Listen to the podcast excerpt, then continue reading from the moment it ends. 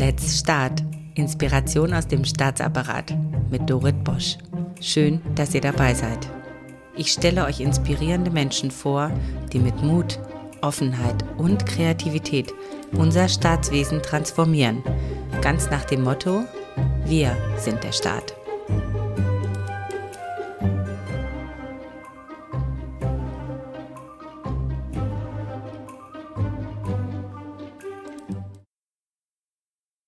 Mein heutiger Gast ist ein Mann, der nicht anders kann, als agil zu arbeiten. Schon bei der ersten Begegnung merkt man, dass ein frischer Wind weht. Harald Joos ist CIO des Bundesministeriums der Finanzen. Er duzt Kolleginnen und Kollegen und versteckt sich nicht hinter seiner Rolle als Abteilungsleiter. Außerdem denkt er für andere mit. Im BMF hat er die Idee eines InnoLab für Design Thinking vorgefunden und stellt das Konzept nun als Lab in the Box anderen Bundesministerien zur Verfügung. Wenn es Probleme gibt, heißt es nur, frag Harald. Er hat bestimmt eine Lösung. Denn als ausgebildeter systemischer Coach schaut er hinter die Kulissen und kann Lösungen finden, die andere nicht erkennen. Diese Eigenschaften helfen ihm, für das BMF ein Netzwerk aus vertrauensvollen Beziehungen aufzubauen. Bei so viel Transformationseifer braucht Harald Joos viel Energie, der er aus sich schöpfen muss.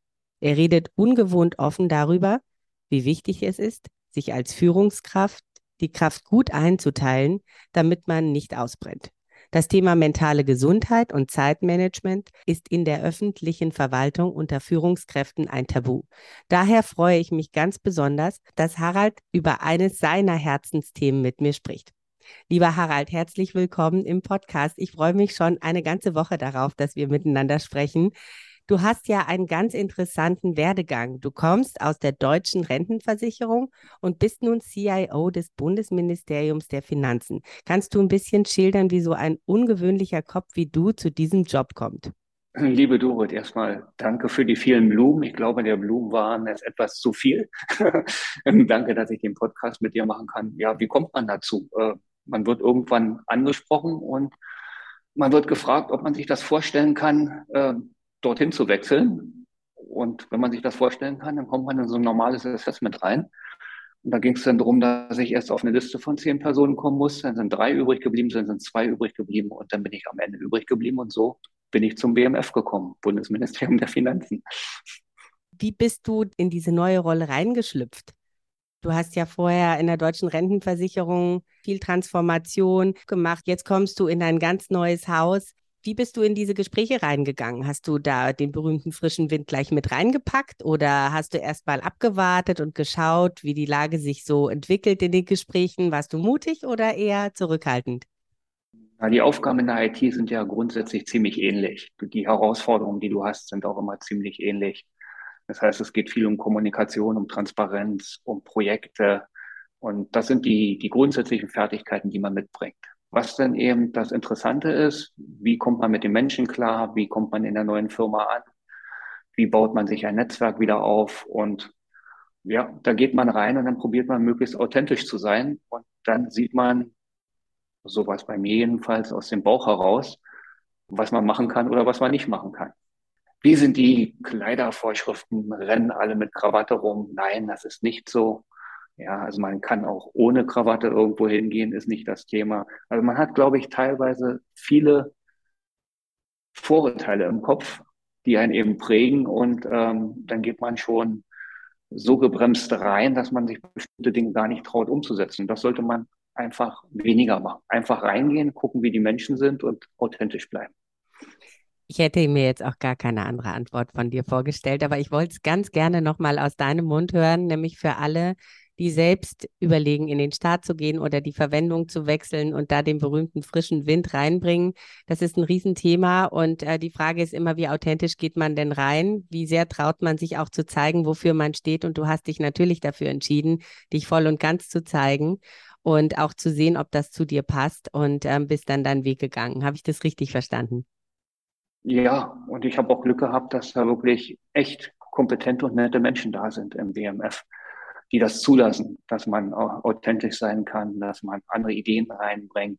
Insofern war das Umfeld, in das ich hier reingekommen bin, also die haben mich sehr freundlich aufgenommen und war das ein sehr gutes Umfeld. Anders als man sich das einfach immer vorstellt. Also Ministerium ganz trocken und man kann kaum was verändern, trifft nicht zu. Du kennst dich super aus mit Dienstekonsolidierung und ähm, IT-Infrastruktur und es gibt super Podcasts dazu. Wir sind hier ein Podcast für Menschen, die wirklich ähm, Leidenschaft in diesen Job reinbringen, in Bereichen, die es vielleicht noch nicht so gibt und äh, da auch ganz pionierhaft wirken. Und du hast so ein Herzensprojekt, das hast du tatsächlich vorgefunden und es bereitet dir sehr viel Freude, das weiter auszubauen, das InnoLab. Erzähl doch ein bisschen darüber. Räume verändern das Denken. Wenn wir anders arbeiten wollen, dann müssen wir aus unseren Umgebungen um, ausbrechen. Und wie stark Räume das Denken verändern, habe ich in meinem alten Job äh, mitbekommen, wo ich äh, mehrere Jahre zum Schluss in einem relativ modernen Großraumbüro war. Wir waren ziemlich viele Leute drin, aber wie stark ein Gebäude, die Räumlichkeiten, das Umfeld ein anderes, das Denken beeinflussen können. Das hatte ich bisher immer ein bisschen unterschätzt. Also insofern ist es mir unheimlich wichtig, dass man eben andere Begegnungsstätten schafft, wo man eben sich trifft, miteinander arbeiten kann und sich in ganz anderem Format austauschen kann.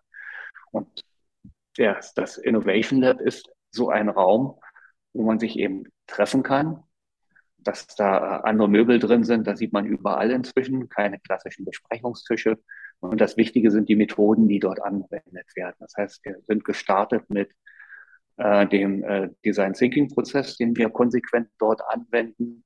Und inzwischen ist es sogar so weit, dass wir äh, am Eingang einen Flyer dran haben, dass für alle Sitzungen das Arbeitsdu gilt. Das hat ein bisschen gedauert, ähm, aber das hat sich jetzt auch durchgesetzt, dass in den Sitzungen einfach das Arbeitsdu gilt. Ja, und dadurch fängst du an, ja, einen anderen Zugang zu den Menschen zu finden. Also der, der am Rang höchsten ist, der Hippo, der hat eben nicht mehr automatisch das meiste Wissen, sondern ja, das meiste Wissen kommt eben aus der gesamten Gruppe. Jeder kann dazu was beitragen und nicht nur die, die rangmäßig am höchsten sind. Also das kann ich sogar bestätigen, weil so haben wir uns kennengelernt und dann habe ich auch gemerkt, er ist anders, weil du gleich mit einem Du gestartet bist und das ist nicht selbstverständlich. Ich finde, es ist ein ähm, sehr, sehr direkter und ganz großartiger Zugang zu Menschen. Mag ich total gerne. Und was du beschreibst über das InnoLab, also als Placemaking, als Ort der Begegnung, ähm, das stimmt tatsächlich. Also man fühlt sich dort äh, ganz anders. Und dann kommen natürlich auch andere Ideen hervor. Es ist tatsächlich so, dass wenn man in einer fremden Umgebung ist oder in einer ungewohnten Umgebung, man sich dann auch mehr fallen lassen kann. Mittlerweile ist es so, dass viele Ressorts und Behörden sich selbst so ein Innovation Hub wünschen und nicht so richtig wissen, wie sie es anstellen sollen. Durch das InnoLab bekommt ja das BMF auch ein so innovatives und ganz offenes Gesicht. Kannst du denn ein bisschen aus der Erfahrung schildern, wie andere Behörden und Ressorts damit umgehen, dass das BMF sich jetzt so anders zeigt? Und ihr habt ja auch so einen super lustigen Flyer, wo man dann sehen kann, also wie man selber so ein InnoLab nachbaut, als ob so ein, so ein, so ein Steckkasten ist. Tatsächlich braucht man natürlich auch den Mindset dahinter, aber es geht ja jetzt erstmal nur um das Placemaking als ersten Schritt. Wie nehmen andere das so auf? Wichtig für die anderen ist einfach mal reinzukommen, das selbst zu erleben, sich ein Bild von zu machen. Und die Erfahrungen, die wir damit haben, die sind durchweg positiv. Und das, was wir machen können, ist, wir können unsere Erfahrungen, die wir gemacht haben beim Aufbau, die können wir weitergeben. Also haben ja schon sehr, sehr viele Ressorts ähnliche Räume äh, schon mal aufgebaut. Ja. Was wir eben gemacht haben, wir, wir sehen das nicht als einen Raum für IT-Projekte, wo MVPs entwickelt werden, sondern es soll eben wirklich die Arbeitskultur, das Zusammenwirken, die Prozesse verändern, zu einem anderen Miteinander führen. Und äh, unser Prozess, wie wir die Möbel beschafft haben, welche Möbel man da äh, nehmen sollte, die sind natürlich im Standard-Möbelprogramm des äh, Beschaffungsamtes nicht drin. Also diese Erfahrung, die wir, wo wir einmal durchgegangen sind und die wir erfolgreich gemeistert haben, da haben wir gesagt, warum äh, geben wir das den anderen nicht einfach weiter? Dann sparen die sich die Zeit, da lang rumzusuchen und können direkt aufsetzen. Das, was die anderen Ressorts alleine machen müssen, ist, du musst das InnoLab dann natürlich in deiner Umgebung, in deiner Kultur zum Leben erwecken. Und das kann man nicht standardisieren. Das ist in jeder Organisation anders. Da tickt jede Organisation anders, aber wir können zumindest unsere Erfahrungen, die wir haben, einfach mit allen anderen teilen und hoffen, dass wir dann auch ein größeres Netzwerk schaffen, so dass die Erfahrungen wieder von den anderen zu uns zurückfließen und auch wir lernen.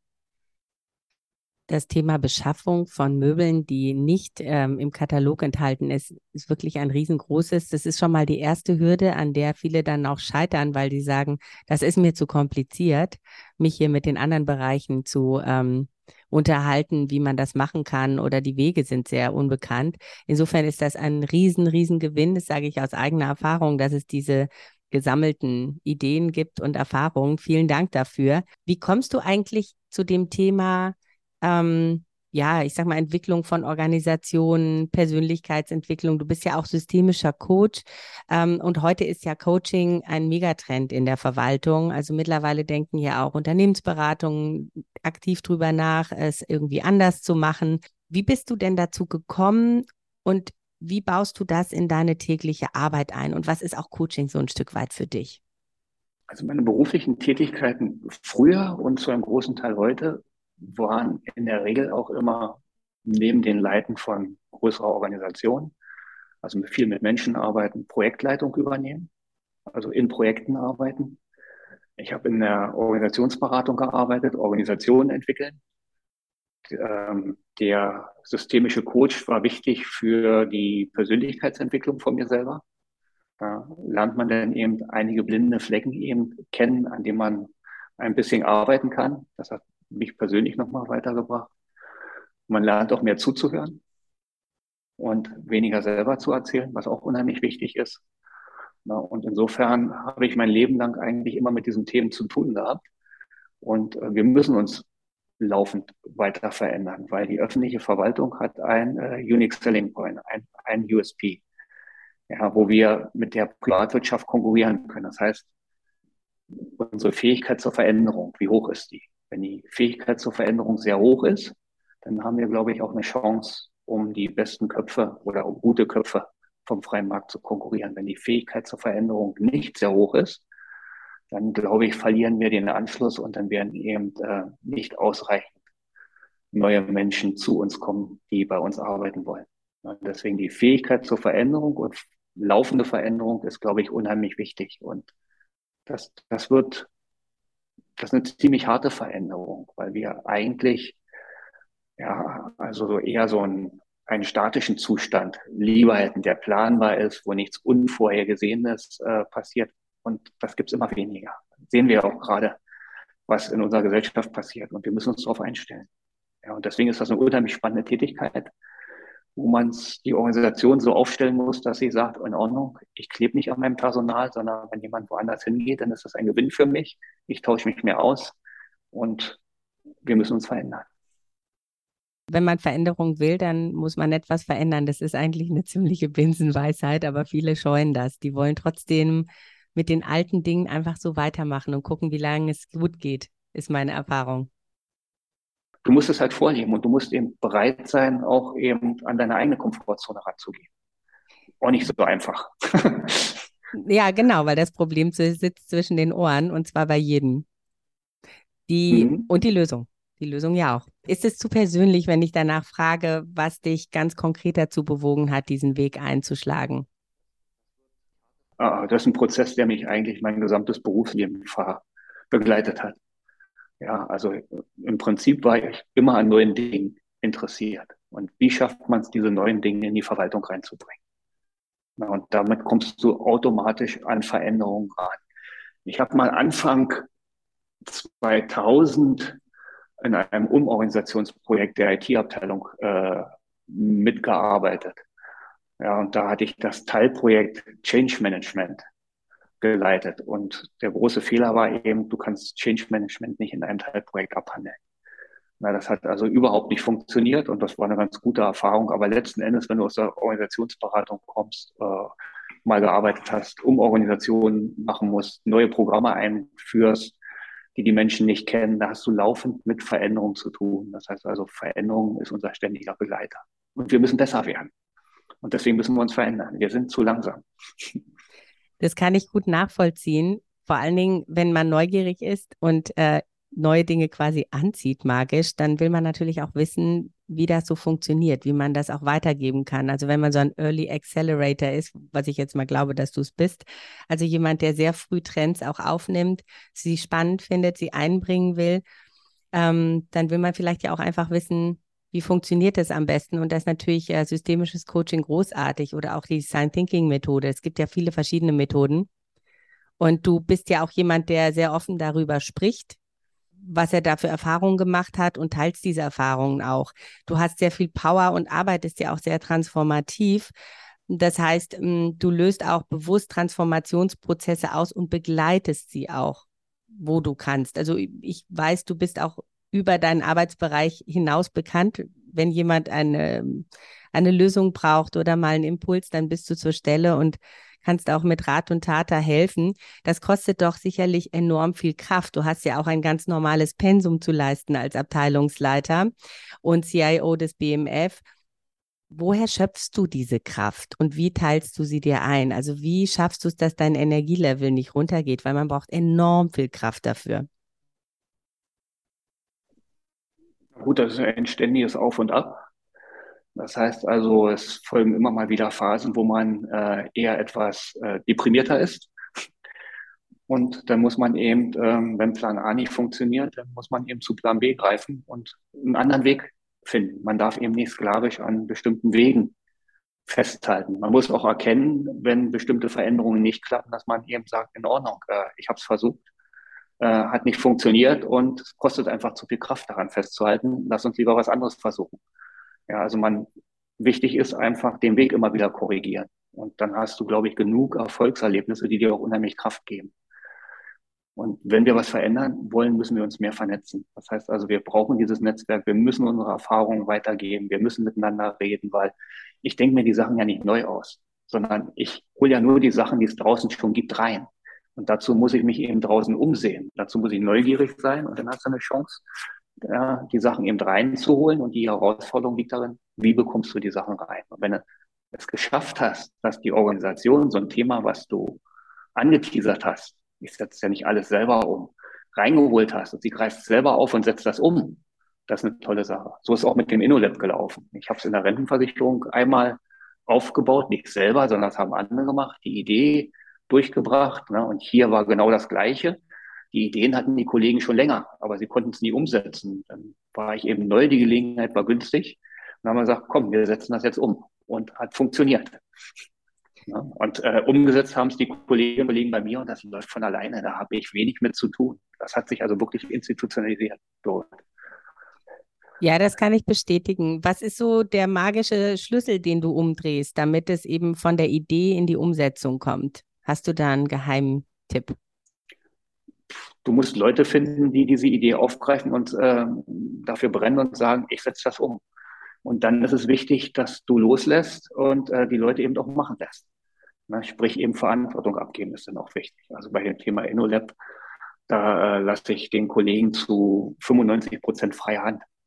Ja, die regeln da alles alleine. Da gibt es ganz wenige Themen, wo ich sage, da müssen wir jetzt mal ran, da müssen wir aufpassen. Da laufen wir sonst in die falsche Richtung.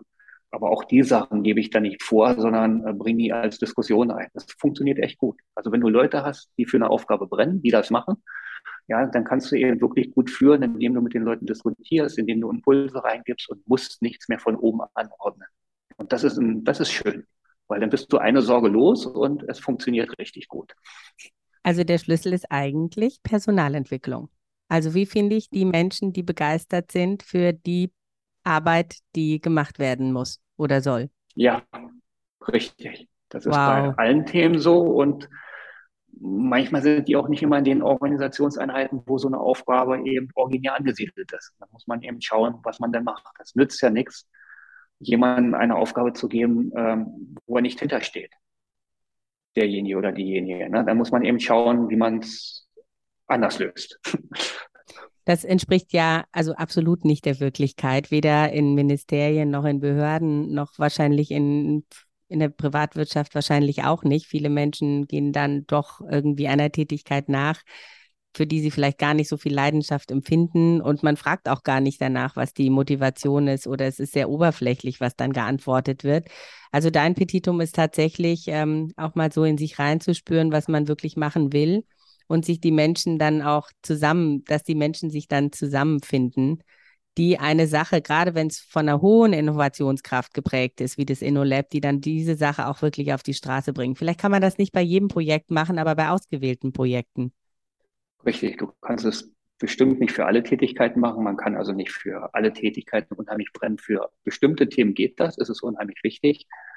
Und was ich merke, ist, dass bei den Menschen, die bei uns arbeiten, gerade die, die eben auch neu reinkommen, da fragen viele eben nach dem Sinn und Zweck ihrer Tätigkeit.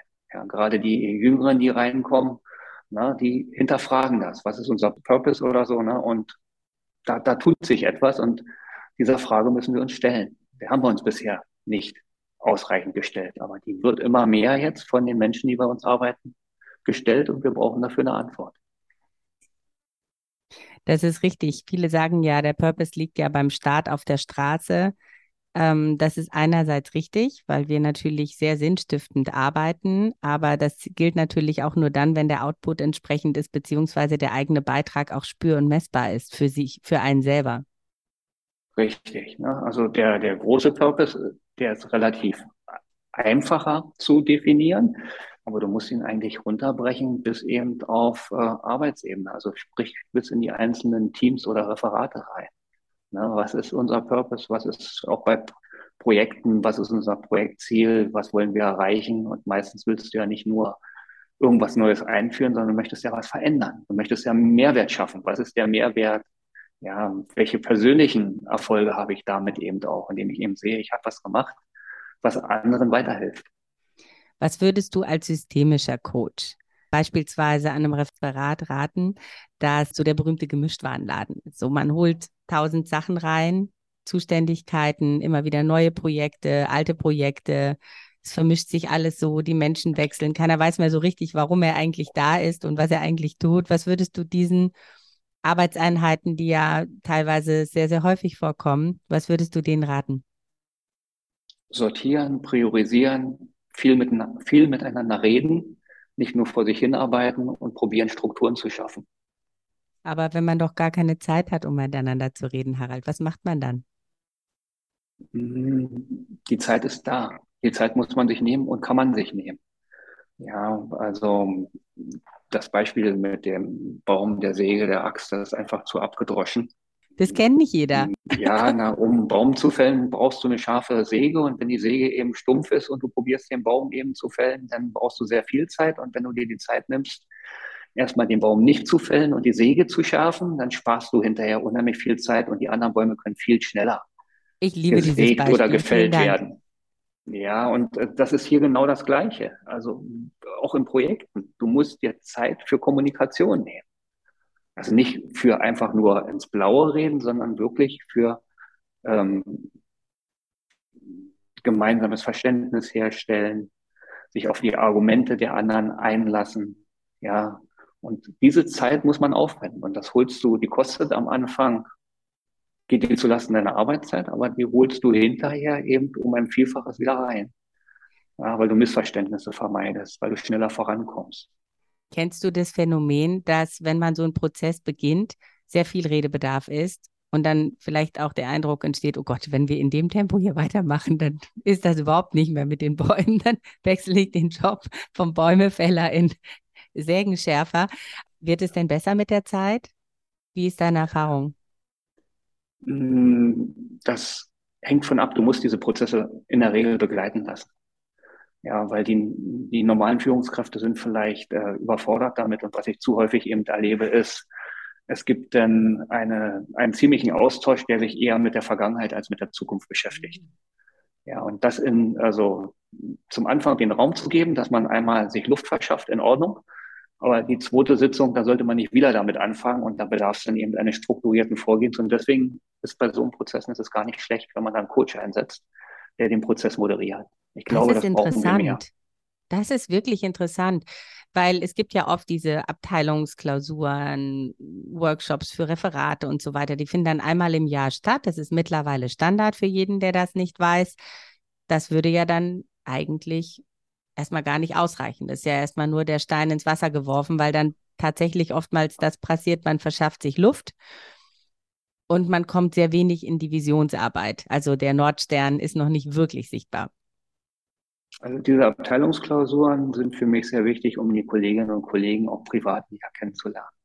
Gerade wenn du so, da sollte man in der Regel auch eine Übernachtung irgendwie mit äh, dazu packen, dass man abends auch zusammenkommen kann. Dafür sind die ein bis zweimal im Jahr unheimlich wichtig.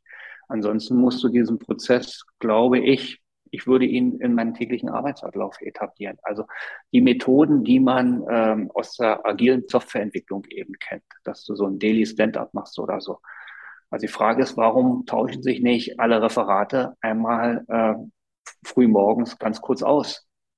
Na, also wir, wir in der Abteilung, wir machen äh, jeden Tag, mache ich mit meinen Referatsleiterinnen und Referatsleitern so ein äh, Morgenshow-Fix. 15 Minuten ist der angesetzt, maximal. Ja, manchmal sind wir in fünf Minuten fertig, manchmal dauert er auch 15 Minuten. Aber da, sind, da ist dann auch ein bisschen was Privates dabei. Das, das machen wir jeden Tag. Und das hilft unheimlich, weil das spart dir an Zeit, weil du kannst dich äh, leichter austauschen damit. Harald, wie machst du das? Ja, ich kenne nur Referatsrunden, die dauern über anderthalb Stunden und jeder erzählt seins und die anderen schalten innerlich ab. Naja, du musst dich aufs Wesentliche beschränken. Also ähm, da, da sagt man dann auch mal, das gehört jetzt nicht hierher. Das könnt ihr äh, bilateral lösen. Das müsst ihr nicht äh, vor der gesamten Mannschaft lösen. Ne? Und wenn jemand eben zu sehr in die Retrospektive reingeht, dann unterbreche ich das auch mal. Und wenn du das ein paar Mal gemacht hast, dann geht's eigentlich. Und dann läuft das von alleine. Du hast ja nur eine Chance, Struktur reinzubringen, ähm, wenn du in der Hierarchie relativ weit oben stehst. Sonst ist ja, sonst ist ja schwierig. Das heißt, wenn ich eben merke, jetzt laufen wir komplett aus der Zeit und äh, verlieren uns bei einem Thema, dann ähm, beende ich auch mal das Thema. Das ist aber nicht so, dass das die Regel ist. Und dadurch merken die Leute, denken drüber nach, stimmt, ja, muss ich in der Tiefe vielleicht nicht hier machen, sondern ich teasere das hier kurz an und sage, ich komme nachher mal auf dich zu. Und das machen viele. Dann ist die Information bei allen bekannt. Wer möchte, kann sich einklinken und sie machen es nachgelagert. Und das ist ein Prozess, der, der, der wächst und das funktioniert im Augenblick ganz gut. Ne? Und wir ziehen das jetzt, seitdem hier machen wir das jetzt. Da hilft Video auch. Ja, früher war es ein Daily Stand-up. Äh, man durfte sich nicht setzen, damit es möglichst unbequem ist. Aber man, ja, damit man eben nicht zu viel Zeit verliert. Kein, ja, keine Getränke, aber per Video, 15 Minuten per Video maximal jeden Morgen. Das geht eben auch. Gerade im Homeoffice-Zeiten, äh, also wir kriegen es ja nicht mehr hin, dass alle äh, permanent für 15 Minuten im Büro sind. Und alle haben das Video an? Äh, ja, das ist auch so ein Thema. Äh, äh, ja, bei uns haben alle das Video an. Da frage ich auch immer nach. Könnt ihr bitte das Bild anmachen oder so? Und ab und zu haben wir mal technische Störungen, dass die Kamera nicht funktioniert oder sonst was. Aber die Bilder sind alle an. War ein, einer der Referatsleiter, der hatte das zum Anfang auch gesagt. Er hat gesagt, er findet das so, so deprimierend, diese ganzen Videokonferenzen und dann nur die schwarzen Kacheln ja, die Leute schalten nicht die Bilder ein. Und jetzt ähm, sage ich immer, Bilder einschalten, also Video einschalten, Bild einschalten. Machen auch alle bei mir früh morgens. Ganz wenige, die mal als Vertretung dazukommen, die haben es ja noch nicht an. Aber das Argument, die Bandbreite tut's nicht, äh, als Hilfsargument, was ja wirklich ein Problem ist, ist bei unserem Morgenbriefing kein Problem. Da kann jeder das Bild anmachen. Und da bitte ich auch darum, dass die alle das Bild anmachen. Wir machen auch große Veranstaltungen in der Abteilung, und ich hasse es, wenn ich auf den Bildschirm gucke, der nur aus schwarzen Kacheln besteht. Und dann frage ich immer, könnt ihr bitte eure Bilder mal anmachen, weil wenn ich nur gegen einen schwarzen Bildschirm rede, das ist echt, echt schwierig. Vielen Dank, Harald, dass wir uns für dieses Thema Zeit genommen haben. Ich hatte das gar nicht so auf dem Schirm, aber ich muss dir ganz aus, aus tiefstem Herzen danken, weil das ist so ein wichtiges Thema. Es geht hier nicht um Video oder sonst irgendwas, es geht um Präsenz. Da zu sein in dem Moment in der Videokonferenz, weil jeder nimmt sich gerade die Zeit und es geht wirklich um Präsenz und ohne Präsenz ist gar keine Veränderung möglich. Und das andere ist, dass Führungskräfte sich auch äh, trauen, Vorgaben zu machen und die Zeit auch einzuteilen, weil gerade Zeit und äh, Stressmanagement, das ist ja auch ein Teil, den die Führungskraft abdeckt, ist ja in der Verwaltung eigentlich ein ziemliches Tabuthema. Also jeder ist gestresst und hat keine Zeit, aber wie man damit umgeht, darüber redet irgendwie kaum jemand. Und es geht immer nur um Optimierung dessen, was da ist. Also man muss dann irgendwie noch schneller reden oder weniger Sitzungen machen, statt das zu optimieren, was wir haben. Also wirklich Management zu betreiben. Warum sollte sich dieser Punkt ändern in der Verwaltung? Also warum müssen wir wirklich anfangen, an so kleinen Dingen zu arbeiten? So, wie machen wir denn unsere Besprechungen, bevor wir auf das große Thema gehen, Personalentwicklung? Weil das ist ja wirklich nochmal ein dickeres Brett. Was kann jeder Einzelne jetzt schon tun, um hier Stress- und Zeitmanagement zu betreiben in seiner Organisationseinheit?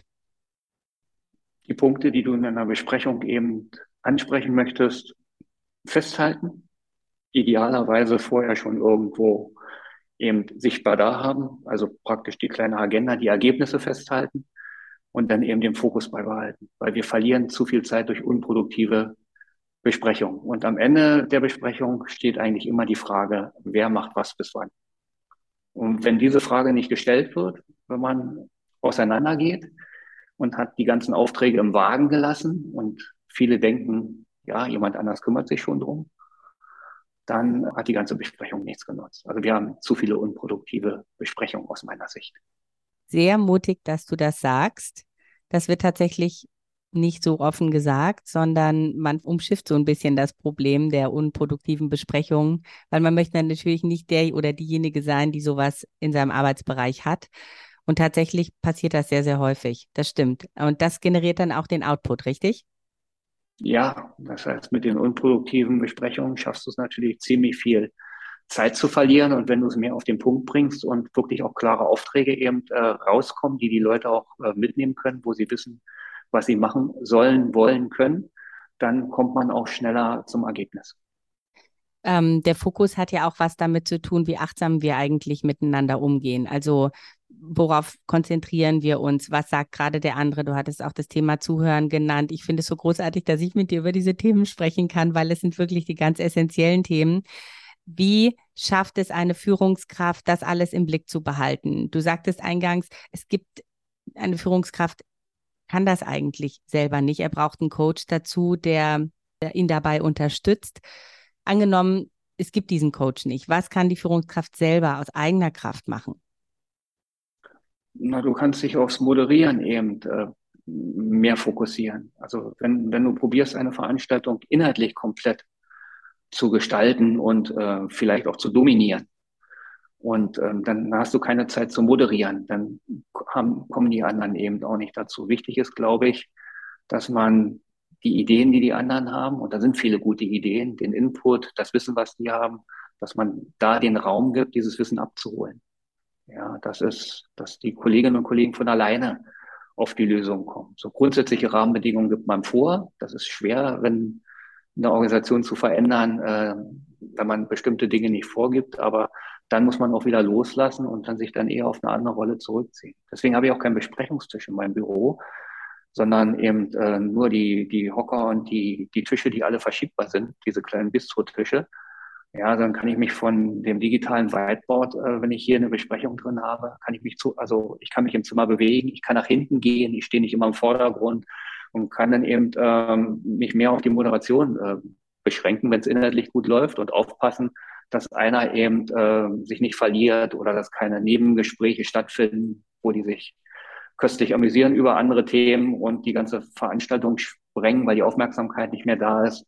Und dieses, du landest beim Thema Wertschätzung, wenn die, die Menschen sich eben Zeit nehmen, um irgendwas zu machen. Und sollte man eben auch gucken, dass man ihnen die Aufmerksamkeit gibt weil die haben sich ja Mühe gegeben. Wichtig ist, die Besprechung nicht zu lang zu machen, weil zu lang kannst du die Aufmerksamkeit auch nicht aufrechterhalten. Das hat sich seit der Schule nicht geändert, nicht wahr? Und wir machen es dann im das Arbeitsplatz gerade so weiter. Ähm, all das, was du ansprichst, also Achtsamkeit, Zuhören, nicht ausbrennen, Wertschätzung, das sind ja alles Themen rund um die mentale Gesundheit. Und das ist ja so ein, ein Thema, das in der Verwaltung, glaube ich, noch nicht so richtig offen angekommen sind. Also wir sprechen ja heute über ganz viele Dinge, über die man sonst nicht so spricht. Und ich genieße das unglaublich. Was glaubst du denn? Das ist ja auch so ein bisschen dein Steckenpferd. Du sagtest auch, es gibt, es gibt Phasen, wo, du mal so durchhängst und dann Phasen, wo du mehr Energie hast. Was glaubst du, wie sich dieses Thema in den nächsten Jahren entwickeln wird? Also so wie ich es wahrnehme, haben eine ganze Menge Führungskräfte auch gesundheitliche Probleme. Und über gesundheitliche Probleme zu reden, wird als Zeichen von wurde als Zeichen von Schwäche gedeutet. So nach dem Motto, ich bin nicht mehr leistungsfähig, ich kann nicht mehr meinen äh, Job ausfüllen, ich habe Angst, dass ich abgelöst werde in meinem Job, wenn jemand davon erfährt und ja, nur eine Mitarbeiterin, ein Mitarbeiter, die auch so und so viele Überstunden hat, ist ein guter Mitarbeiter, eine gute Mitarbeiterin. Das kippt gerade alles. Na, und ich glaube, dass sich das in den nächsten Jahren noch viel, viel mehr verändern wird. Also man redet darüber und äh, mir selbst ist es passiert. Ich habe im Jahr 2013 das schwierigste Projekt meines Lebens äh, leiten müssen und hatte dann den seltsamen Effekt. Also ich laufe viel und gerne und hatte gerade wieder mich vorbereitet auf einen, auf einen Marathon und bin an einem Wochenende 25 Kilometer gelaufen und am nächsten Wochenende musste ich nach sieben Kilometern stehen bleiben. Ging nicht mehr. Bei einer Sportuntersuchung ist dann eben äh, rausgekommen, dass da eben Unregelmäßigkeiten bei meinem Herzen waren. Und zwar nicht äh, physisch bedingt, sondern psychisch bedingt. Das heißt also, ich wusste, woran es liegt, ich wusste, was ich machen muss und ich habe es auch ohne Medikamente wegbekommen. Aber wenn du da nicht bewusst dann eben gegensteuerst, sondern immer weitermachst, äh, dann wird das eben wirklich sehr, sehr gefährlich für dich. Und deswegen glaube ich, ist es unheimlich wichtig, dass man mit den Menschen auch drüber redet, wie geht's ihnen, wie hoch ist der Druck. Ja, also hast du Schlafstörungen, hast du äh, oder, oder was auch immer, was belastet dich gerade. Ich glaube, diese Themen sind unheimlich wichtig, um den Menschen zu zeigen, äh, die werden nicht alleine gelassen, um ihnen auch Hilfe anbieten zu können. Also nicht Hilfe in in dem Hinblick, äh, na, dann suchen wir was anderes für dich, sondern einfach, ja, das kann eben ein Coach sein, der dich dann eben ein, bisschen, ein bisschen unterstützt. Kann eben auch sein, dass du dich, ähm, ja, also selber nicht mehr so schnell aufregst über Kleinigkeiten, nicht so schnell ärgerst über viele Dinge. Und das muss man lernen. Und das ist, glaube ich, unheimlich wichtig. Ja, also gesund bleiben, Resilienz stärken, das wird für uns immer wichtiger, weil die Veränderungen immer mehr werden und ähm, die Ansprüche an uns, der Druck auf uns, der nimmt ja auch immer mehr zu. Wir müssen sehen, wie wir geeignet damit umgehen können. Und wenn du es nicht mehr schaffst, dich durch irgendwelche anderen Tätigkeiten, sei es Sport, Hobbys oder sonst was, zu entspannen, um wieder in einen normalen Zustand reinzukommen, dann haben wir ein Problem, dann werden die Menschen krank. Und darüber muss man reden. Ja, und deswegen hat mich auch selber erwischt und hätte passieren können, dass ich im Burnout lande, dann ganz schlecht. Habe ich viele Kollegen gehabt in meinem alten ja, Kollegenkreis. Und als ich angefangen habe, darüber zu sprechen, war ich erstaunt, wie viele auch aus der Privatwirtschaft, ja, ja, habe ich auch, kenne ich. Ja, wie viele äh, irgendwelche Medikamente nehmen oder so. Aber wenn man sich öffnet, dann reden die darüber. Also auch hier Transparenz, Vertrauen schaffen und das dann eben nicht an die große Glocke äh, hängen, ne? sondern ähm, das muss dann eben im geschützten Raum sein. Aber man kann darüber reden. Ne? Und ähm, ich glaube, die Anforderungen sind so hoch, da muss man eben aufpassen, dass der Druck nicht zu hoch wird. Das, was du gerade gesagt hast, nämlich, dass du das aus eigener Kraft geschafft hast, dich wieder aufzurichten, das finde ich beeindruckend, weil das ist wirklich eine Wahnsinnsleistung, dass man seinen Körper selber so gut kennenlernt und dann auch diese Schwierigkeiten miteinander überwindet. Und das, was du ansprichst, betrifft ja nicht nur Führungskräfte, sondern auch alle Mitarbeiterinnen und Mitarbeiter der öffentlichen Verwaltung, sicherlich auch in der Privatwirtschaft. Aber wir sind nun mal ein Podcast für die öffentliche Verwaltung, also mit diesen sehr, sehr hohen Krankenständen. Und was du sagtest, diese einerseits Unproduktivität in Besprechungen und andererseits dieses hohe Stresslevel. Wie passen die beiden Sachen zusammen? Viele verstehen nicht, wie. Kann stressig sein, wenn aber doch die Arbeitsabläufe unproduktiv sind? Oder kann man sich auch müde machen im Hamsterrad? Ja, wir müssen an die Arbeitsabläufe ran. Wir müssen eben schauen, wie können wir mehr Produktivität gewinnen, indem wir bestimmte Sachen eben vielleicht nicht mehr machen, die nicht unbedingt sein müssen. Wir müssen uns mehr hinterfragen. Und ähm, schön ist es, wenn man das gemeinsam hinbekommt, wenn man in den Arbeitsorganisationen ein Verhältnis hat, wo man eben sagt, kommt, wir gehen das gemeinsam an. Was habt ihr für Ideen? Wenn du einen gestressten Chef, eine gestresste Chefin hat, die selbst im Hamsterrad drin ist, dann ist es natürlich fürs Team unheimlich schwer, da rauszukommen. Aber wenn alle den Willen zur Veränderung haben, dann kannst du was bewegen. Das müssen die richtigen Leute sein und du musst auch schauen, nicht bei allen klappt muss man eben auch so sehen. Aber die, die bereit sind, Unterstützung anzunehmen, die sagen, ich würde das jetzt gerne mal machen, ich möchte da rein, denen sollte man die Unterstützung geben. Großartig. Und du bist jemand, der sehr, sehr umsetzungsstark ist, der eine schöne Energie in dieses InnoLab reingebracht hat und der diese Energie auch weitergibt in Gesprächen, aber auch in diesem Podcast. Und dafür danke ich dir ganz herzlich. Ich habe das Gespräch mit dir sehr genossen, Harald. Möchtest du unseren Zuhörern noch irgendetwas sagen? Bleibt authentisch, habt Lust auf Neues, habt Spaß an der Arbeit, soweit es geht, weil Spaß ist nicht verboten. Und dann wuppen wir das schon. Das war ein super Schlusswort. Vielen Dank, Harald. Danke dir, Dorit. Und das war es bei Let's Start, Inspiration aus dem Staatsapparat mit Dorit Bosch. Schreibt mir gerne und abonniert diesen Kanal, damit ihr keine Folge verpasst. Let's Start. Viel Spaß bei der Umsetzung.